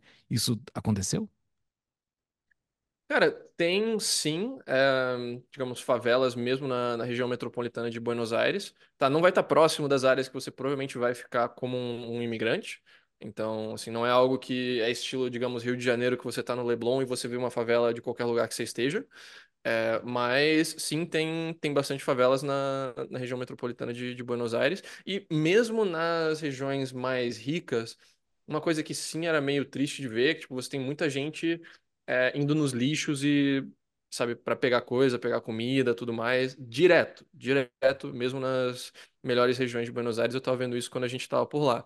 É, é difícil confiar nas estatísticas argentinas, porque você tem, é um dos países que tem o maior nível de informalidade e dinheiro transacionando por fora do sistema, né? É, então, assim, tem muita gente que a renda oficial deles não é a renda que eles têm declarada, porque eles estão recebendo peso por fora, tudo mais. Mas quem tá como empregado tava sofrendo muito lá, sabe? A- Esse amigo meu que eu mencionei lá do- dos imóveis, é, ele ganha a grana dele de fora, ele tem uma empresa online, então, assim, sustenta a família, mas a mulher dele, que era empregada na Argentina, ela ficou, tipo, seis meses sem ter um reajuste salarial. Em seis meses, a- o seu salário já perdeu mais de 50% do valor. Uhum. Então, o pessoal que estava como empregado mesmo, estava muito mal. Se você não tinha nenhuma renda alternativa, nenhum, nenhum outro negócio, sei lá, investimentos fora da Argentina. Então, sim, sim, o país estava em crise. É, ainda está em crise. E por isso eu não, eu não recomendaria a Argentina para quem está indo lá e não, vou buscar um trabalho, um emprego CLT na Argentina. É, eu acho que a Argentina é uma Uhum. jogada muito boa para quem está trabalhando remoto mesmo para o Brasil, você consegue ter uma qualidade de vida massa na Argentina com a sua renda em reais. Uhum. Mas eu não recomendaria você ir na Argentina procurar um emprego, a não sei que você seja, sei lá, um CEO de uma empresa internacional que vai ser transferido para lá. Eu tenho uma pergunta nada a ver com esses tópicos, mas desde a última gravação que a gente fez contigo, passou, passaram a lei, né? ah, que tributa offshores. e também criptos aqui no Brasil, criptos do exterior. Tu pode dar uma explicada o que, que teve de atualização nisso para o pessoal, especialmente para quem comprou cripto internacionalmente e agora está numa sinuca de bico aí com a Receita? É, em relação à nova lei de tributação de offshores e investimentos no exterior, basicamente ficou o texto de 15% de imposto sobre os lucros dessas entidades fora do Brasil, é, Lucro, mesmo lucro, que não, não, seja distribuído. É, não, não é sobre mas- fatura, não é sobre desculpa, faturamento Val- bruto, é sobre o lucro da entidade, que é atribuível a você. Então, digamos, se você tem 50% é, por cento de uma empresa offshore, 50% dos lucros dessa empresa, mesmo que não distribuídos, devem ser tributados na sua pessoa física, tá? É, então, é uma desvantagem em relação ao que a gente tinha antes. Antes você Uhum. tinha zero contanto que ficasse na empresa, e aí se trouxesse para o Brasil era de zero a 27,5. É, agora, mesmo que você não distribua, mesmo que você deixe tudo na offshore, vai ser tributado a 15% sobre o lucro. É, ainda assim, a nível internacional, é relativamente ok. tá? Se você vai comparar com a maioria dos países europeus, é uma carga tributária mais baixa, né? Pagar um 15% fixo sobre o lucro é, do que a maioria do- dos países europeus oferece. Então, sabe, a nível internacional não é tão ruim, mas comparado ao que o brasileiro estava acostumado, é uma piora significativa e você consegue condições muito melhores em qualquer um dos nossos dois países vizinhos que a gente mencionou, Paraguai, Uruguai, Panamá, é, enfim, vários outros paraísos fiscais aí pelo mundo. É, tem algumas exceções para empresas que são operativas, ou seja, tem a maior parte da sua renda, mais de 60% da sua renda de fontes operativas, então assim, não é uma holding que tem seu, sua renda só de dividendos, de juros, de royalties, etc. Uma empresa que realmente está prestando serviços, vendendo produtos, etc. E que não esteja localizada em um regime fiscal privilegiado ou uma jurisdição de subtributação. Então assim, qualquer jurisdição que tribute menos a menos de 20% já oficialmente não, não conta ali. Então, assim, se você ah, é sócio de uma empresa na Alemanha ou no Canadá que presta serviço e tudo mais, isso não se aplica para você. Mas você já vai estar pagando o suficiente imposto na, a nível corporativo, a nível da empresa, que pá, talvez fosse melhor abrir uma offshore e pagar o imposto direto do offshore. Uhum. É, e sobre as criptos, você vai ter a alíquota única lá de 15% sobre as suas criptos negociadas em corretoras no exterior. Para as corretoras brasileiras ou registradas no Brasil, você ainda tem um imposto, né, isenção lá de até 35 mil é, reais por mês e a, a alíquota progressiva dos ganhos de capitais.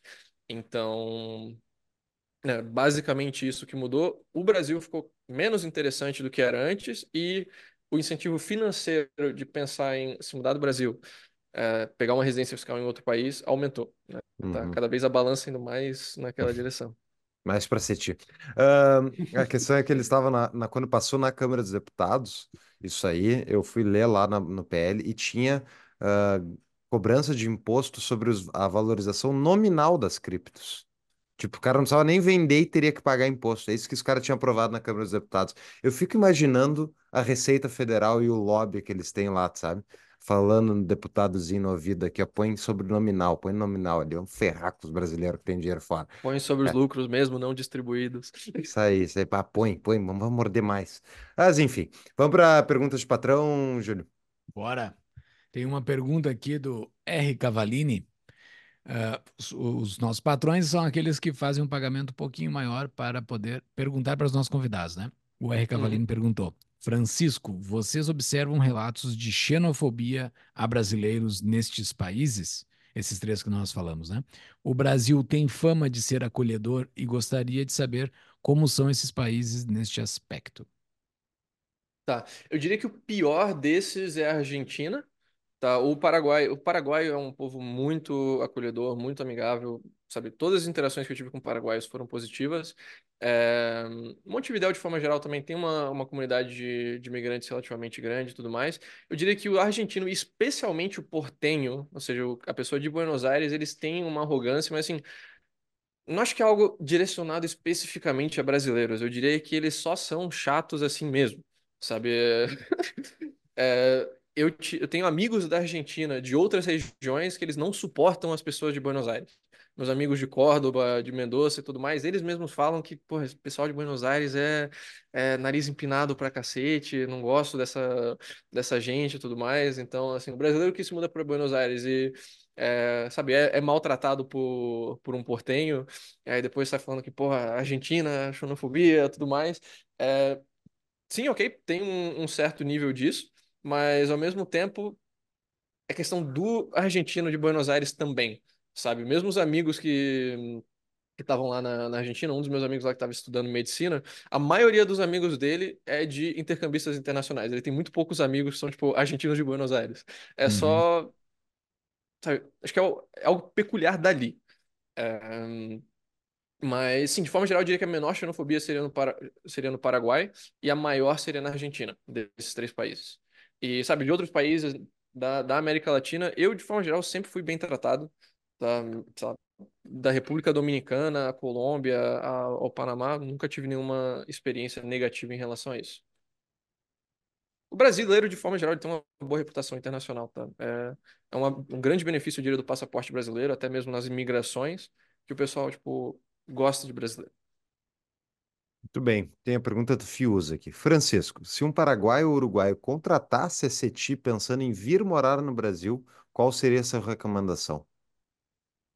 A gente aceita, a gente já fez vários casos de, de residência de europeus vindo se mudar para o Brasil. Né? A gente vai instruir a pessoa em relação a o que, que ela pode fazer, o que, que ela não pode fazer a nível fiscal, a nível migratório, etc. É, mas a gente ajuda, a gente ajuda o pessoal que quer se mudar para dos dois lados, sabe? A gente não é anti-Brasil. A gente fala que para o brasileiro podem haver opções fiscais melhores, mas se a pessoa quer viver no Brasil, a gente faz o que for possível para otimizar a situação fiscal dela. Sim, mas a dúvida dele, eu acho que é pensando se onde é que tu mandaria o cara, se o cara tá vindo de fora para o Brasil? Ah, é para qual cidade? Alguma coisa É, assim? tipo, vai fazer uma recomendação, que nem tu estava falando antes do Paraguai e tal. Para onde é que tu manda o cara, entendeu? Ah, cara, depende muito do estilo de vida que a pessoa quer. O Brasil ele tem, sei lá, uns 50 opções de estilo de vida diferentes. Você pega Nordeste, Sul, é, Rio de Janeiro, São Paulo. Quer crime? Vai pro Rio. Quer crime de colarinho branco, Brasília.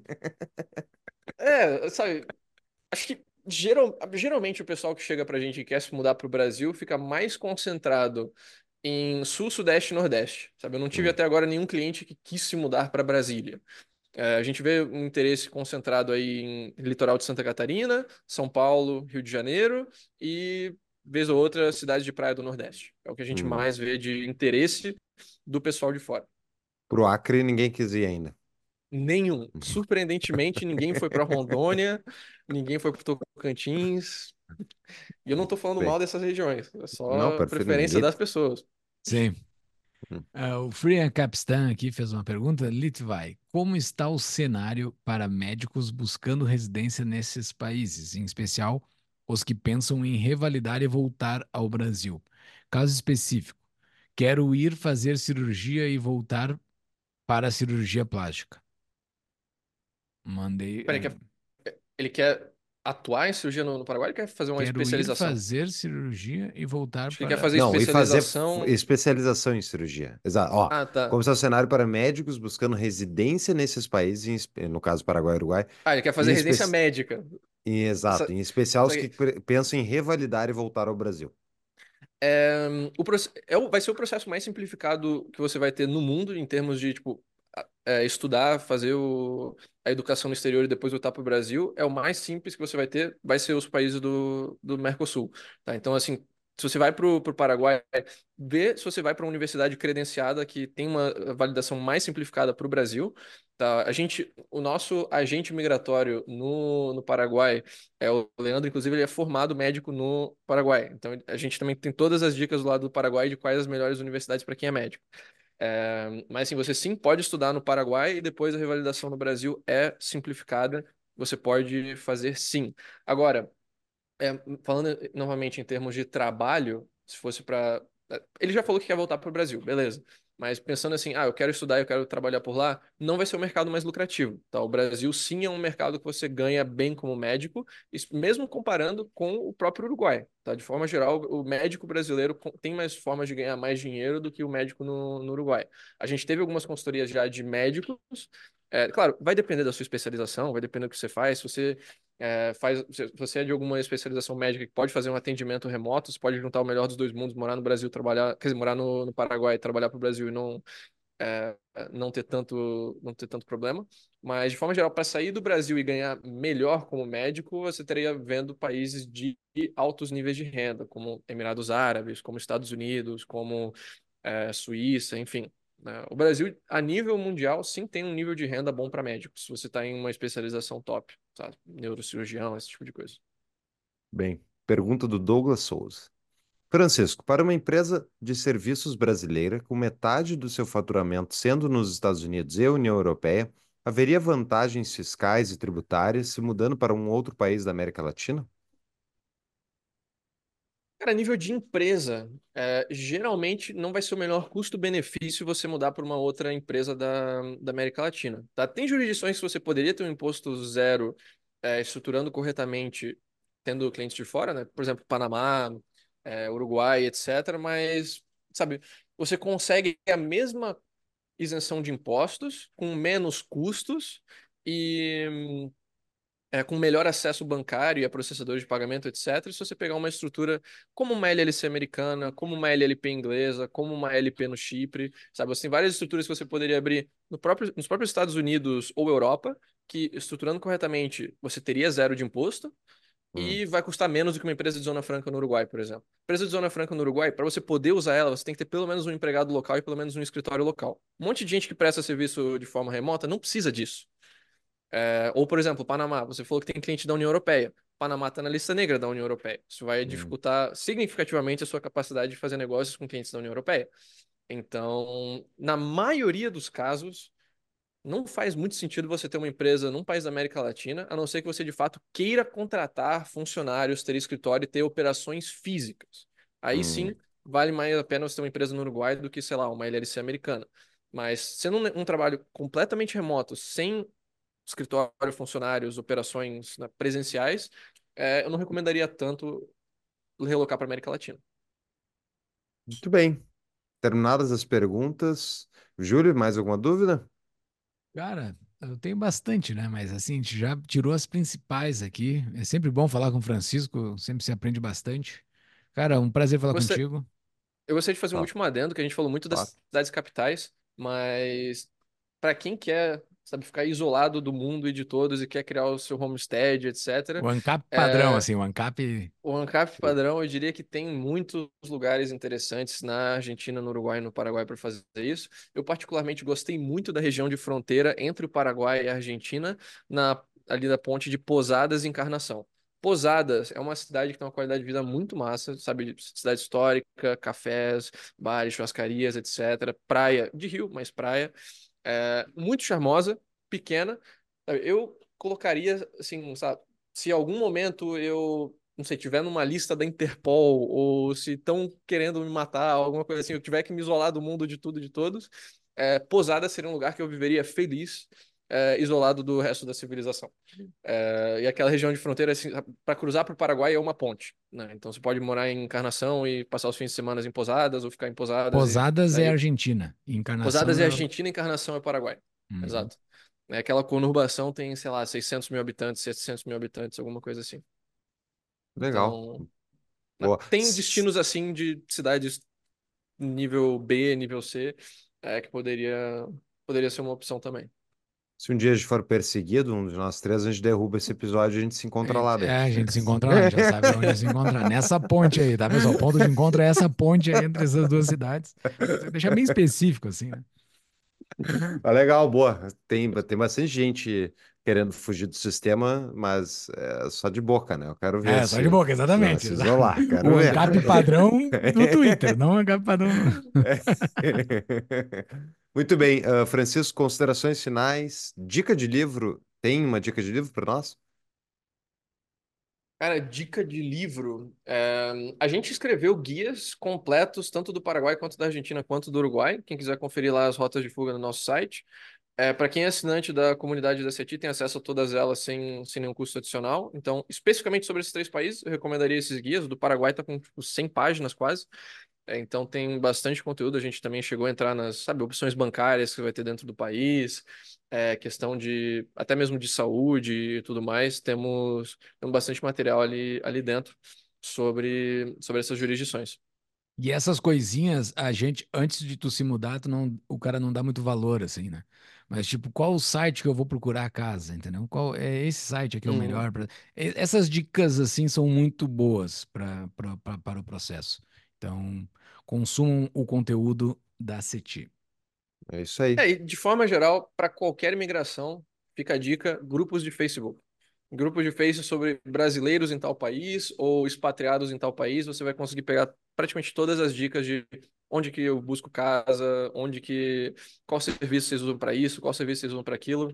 Recomendação vital: grupo de Facebook. Qual o produto Ainda mais é um dos parecido? melhores, um dos melhores métodos. Qual produto, isso no grupo de Facebook de brasileiras em Denver aqui, a gente achou qual o produto mais parecido com requeijão. E a gente achou exatamente o mesmo produto, é, só que com outro nome.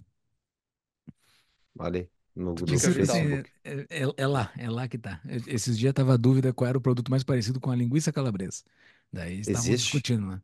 É, Não tem, assim, que se chama linguiça calabresa, não, mas tem uns negócios que, que é parecido lá. Hum, eu sempre pensei que dava para exportar essas coisas para o É. exterior.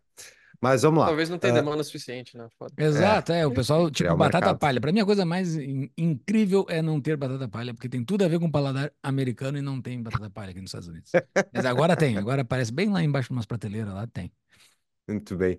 Ah, o site é CETI com dois T's e dois Es, vai estar nas notas do episódio. Francisco, muito obrigado. Até a próxima. Muito prazer, valeu pelo convite de novo e até a próxima. Até mais, meu Um velho. abraço. Abraço. Então, muito obrigado pela sua audiência. Se você gostou do episódio, ajude o Tapa a crescer, indicando ele, compartilhando ele nas suas redes sociais. E você quer ver o Tapa crescer ainda mais? Faça uma contribuição para a liberdade em tapadamainvisível.com.br barra comunidade. Lá você contribui para a liberdade do Brasil e de brinde ganha a oportunidade de conviver com mais de uma centena de pessoas espalhadas por esse mundão que prezam pela liberdade e se encontram na comunidade do Tapa que ocorre lá no Discord. Nos vemos por lá, pessoal, e até uma próxima.